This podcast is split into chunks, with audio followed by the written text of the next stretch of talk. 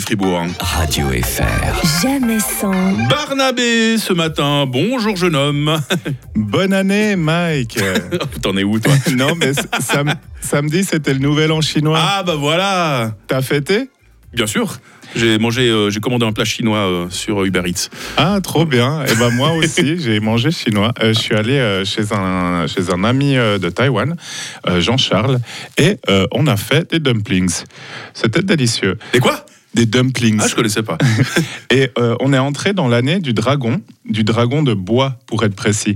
ok. À ce qui paraît, cette année va nous offrir beaucoup d'opportunités, mais il va falloir se mettre en mouvement pour les saisir. C'est Jean-Charles euh, qui me l'a dit, il s'y connaît. En plus, euh, lui, il aura encore plus de chance que les autres parce qu'il est aussi du signe du dragon. Ah. Moi, ça m'a tout de suite donné envie de connaître mon signe chinois. Je suis né un an plus tôt que lui et euh, tu sais ce que je suis? Non vas-y. Eh ben, je suis aigri parce Non. que je suis du signe du lapin. Lui, euh, c'est un dragon et moi, un lapin. Génial.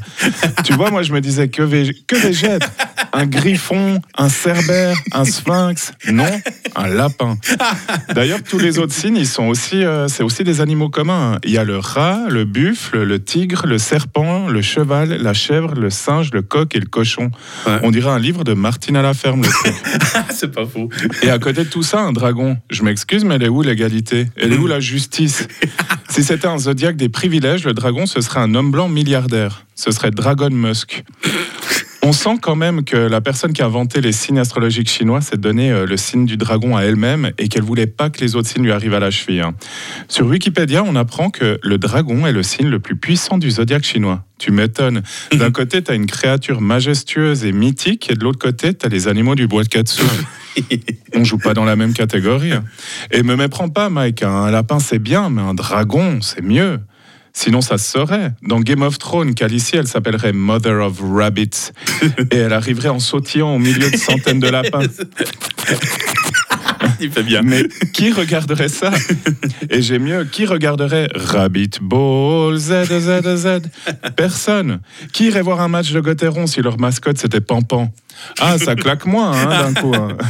Après ça, Jean-Charles a tenté de me remonter le moral, mais il avait du mal à trouver des bons arguments, je trouve. Il m'a dit, euh, tu sais, dans Qui veut la peau de Roger Rabbit, c'est le lapin qui a la femme trop canon. Ouais. Mais on s'en fout, un dragon ça vole, tu peux pas rivaliser avec ça. Ouais, ok, ok, mais le lapin de Pâques est trop cool, il amène les œufs en chocolat. Un dragon, ça crache du feu. À Pâques, il peut te faire une fondue au chocolat avec les œufs. C'est pas comparable. Alors compare pas, il me dit, c'est ça qui te rend malheureux. C'est ça qui te rend malheureux. il m'énerve. Bon. Après, il a pas tort, j'y sais. hein. C'est un donneur de leçons détestable, certes, mais il a raison, parce que moi, à la base, j'adore les lapins. Ils sont trop choux.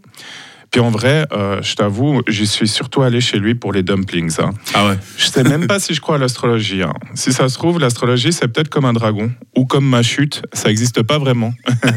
Bonne année du dragon de bois à tous Merci beaucoup euh, Barnabé. Bah, tu vas détaler comme un lapin parce que demain soir tu seras encore un autre animal au chat noir de Genève. hein. Oui, exactement. Comme quoi nos lapins fribourgeois s'exportent bien. À tout bientôt Barnabé. À bientôt Radio FR. Jamais sans. Jérémy Crozat demain matin 7h20.